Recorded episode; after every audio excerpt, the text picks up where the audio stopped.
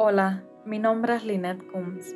Este episodio forma parte del último techo, vivienda y pandemia en América Latina, el segundo especial transnacional del Laboratorio de Periodismo Situado. En esta edición, periodistas de diferentes países de América Latina dan cuenta de cómo se agravaron las condiciones en las que viven millones de personas en la región. En este episodio, Mariela Castañón, periodista de la agencia Ocote, reconstruyó la historia de algunas de las personas que perdieron sus hogares y a sus familias cuando una luz de barro arrasó dos comunidades enteras en Guatemala.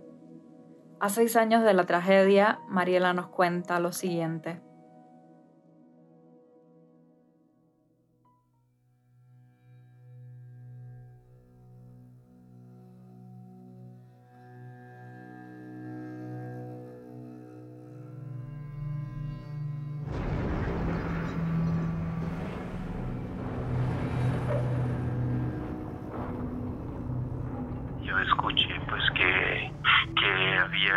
Había tronado algo, que había estallado algo, pues, ¿verdad?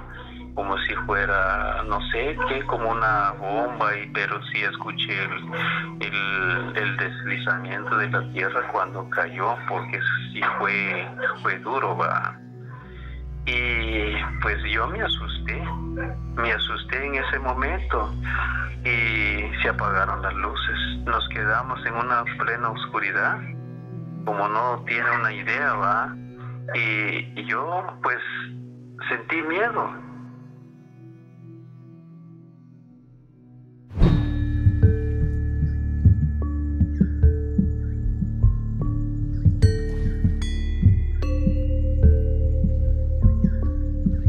La tierra tembló y la casa quedó a oscuras. El noticiero se apagó de repente. Manuel quedó quieto frente al televisor con el control remoto en la mano, le costó reaccionar. La jornada laboral en la bodega lo había agotado. Matilde, su esposa, se levantó de la cama con esfuerzo para sostener al bebé. Hacía apenas un mes que había dado a luz a su séptimo hijo. Querían salir, pero no lograban encontrar la puerta. No podían ver nada. La casa estaba oscura y había polvo por todos lados. Solo escuchaban los gritos de los vecinos. Eran las 10 de la noche del 1 de octubre de 2015. Un alud acababa de arrasar las comunidades Cambray 1 y 2 de Santa Catarina Pinula en Guatemala y dejó 280 personas soterradas bajo una montaña de tierra. En el momento pues hablé con mi esposa, le dije de que saliéramos y sacáramos los niños, gracias a Dios que no sé, hasta aquí no sé qué sucedió, pero salgamos afuera, vamos a ver qué pasó. Ah, para mi sorpresa, pero viera que cuando yo voy viendo a medida de toda la colonia, era un volcanón de tierra que, que ya no se miraba nada.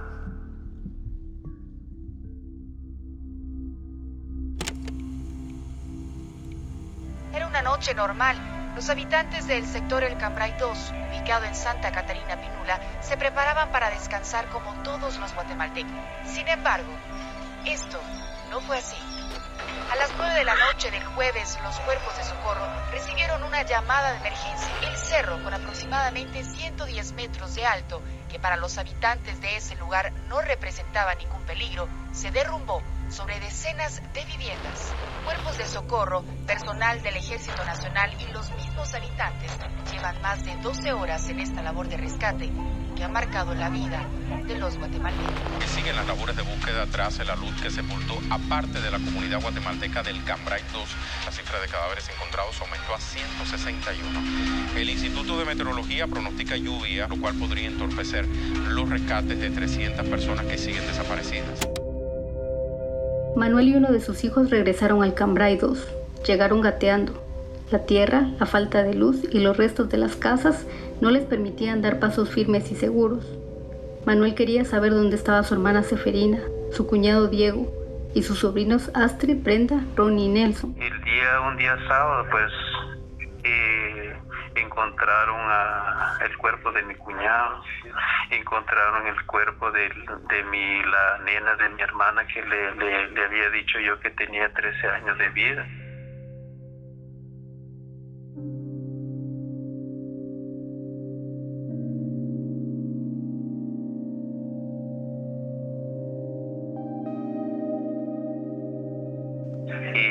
son, son tres, tres se encontraron eh, en día sábado. Y aunque ya era tarde, pero sí los encontraron. Y el día siguiente, el día domingo, fueron encontrados otras dos más, que era mi, mi fina hermana y otro sobrino, que, que también ya tenía, ya tenía sus, como aproximadamente sus 19 años de vida. Juntamente los encontraron con mi hermana. Va. Ahora la que sí ya no lo encontraron, la, la, la que a sobrina, la más grandecita que ellos, que ya tienen aproximadamente 24 años, e, es la que se quedó desaparecida, que ya no lo encontraron porque según está en comunicación con una persona que estaba en la calle, pero frente de la casa, pero no sé saber qué qué pudo haber pasado con ella, porque no sé si la tierra lo, lo arrastró por otro lado. No entiendo, porque ya, ni, ni, ya, ya no lo encontraron. Desde el año 1995, la Coordinadora Nacional para la Reducción de Desastres y los bomberos habían advertido sobre los riesgos de derrumbes y deslaves en el Cambrai. Aún así, la Municipalidad de Santa Catarina Pinula permitió la venta de lotes y el desarrollo inmobiliario. Durante la construcción de la colonia, un paredón cayó sobre una mujer embarazada y su esposo. Luis Azardo, quien en esa época prestaba sus servicios como bombero municipal, cuenta que cuando llegaron a rescatarlos ya se habían asfixiado. Bueno, en realidad fue más veces, pero que, esas veces en particular que mencioné es, eh, fueron eventos donde hubo personas fallecidas en lugares de alto riesgo. O sea, ahí jamás debieron de haber dado ni siquiera un permiso un acceso para que la gente pudiera ahí algún tipo de vivienda, eh, porque no, no, tienen las condiciones mínimas de, seguridad.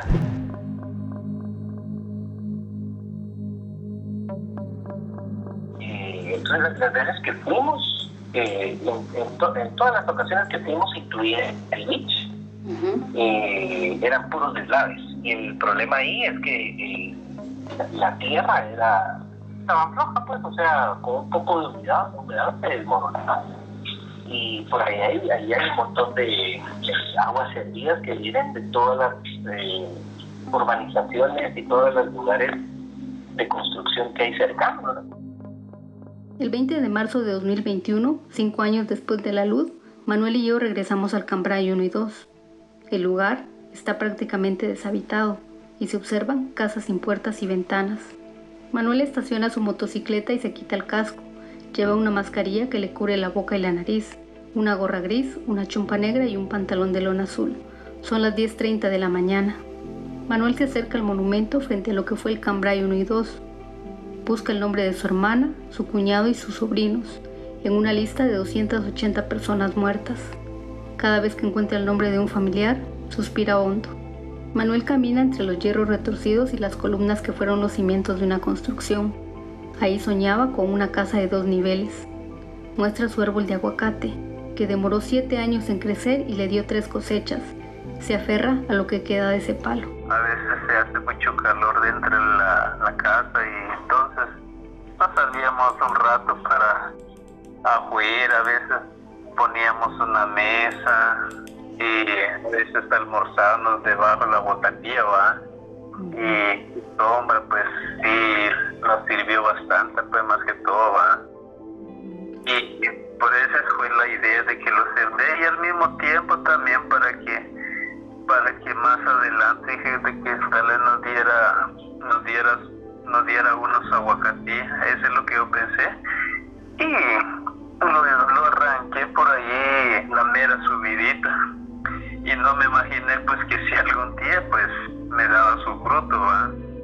Tras el alud del 1 de octubre de 2015, Manuel y su familia estuvieron dos meses en el Salón Comunal de Santa Catarina Pinula. En enero de 2016 les pidieron que salieran y fueron a alquilar. El gobierno les entregó 1.200 quetzales, 170 dólares americanos, durante tres meses. Después, las familias absorbieron el costo de la renta. La familia de Manuel tuvo que separarse y rentar dos casas, porque la mayoría de las viviendas fueron ocupadas por los afectados de la luz. Su familia no cabía en una. El 24 de diciembre de 2017 llegaron a mi querida familia. La lotificación que fue construida para los afectados por el alud, en una finca extinguida el narcotraficante Marvin Montiel Marín, alias El Taquero, sentenciado por la muerte de 15 nicaragüenses y un holandés en 2008. Cuando llegaron no tenían energía eléctrica, utilizaban candelas. También, por un mes, falló la bomba de agua. Actualmente tienen estos servicios, pero deben pagar 192 quetzales, alrededor de 25 dólares por agua, seguridad, limpieza, recolección de basura y un ahorro por si algo llegara a suceder a su familia. La pandemia de COVID-19 ha traído una serie de cambios para Manuel. De marzo a noviembre del año pasado, en la bodega donde trabaja suspendieron las horas extras. Fue un duro golpe a la economía familiar. En la casa hoy viven 11 personas, él y su esposa Matilde, sus hijos, un yerno y un nieto. El COVID aumentó los gastos compra de mascarillas, gel antibacterial y jabón líquido. La visita de Manuel en el Cambrai 1 y 2 termina. Antes de abandonar lo que fue su comunidad, regresa al monumento y vuelve a leer los nombres de sus familiares. Hay uno que no aparece en esa lista, el de su sobrina Brenda Corina, cuyo cuerpo aún hoy permanece sepultado bajo toneladas de tierra.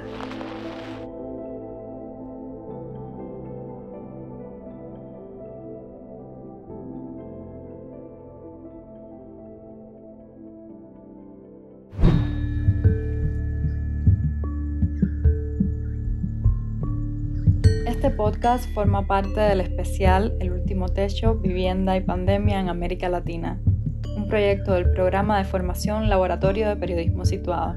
Para más información puede visitar nuestro sitio web www.periodismosituado.com. El guion y la investigación estuvieron a cargo de Hugo Cárdenas López, Darcy Borrero Batista, Andrea Vega, Jessica Tamírez dos Santos, Mariela Castañón y Lynette Combs. Mateo Corrá hizo la edición de sonido. Sebastián Ortega, Laureano Barrera, Tomás Pérez Bizón y Camilo Yenut estuvieron a cargo de la producción general.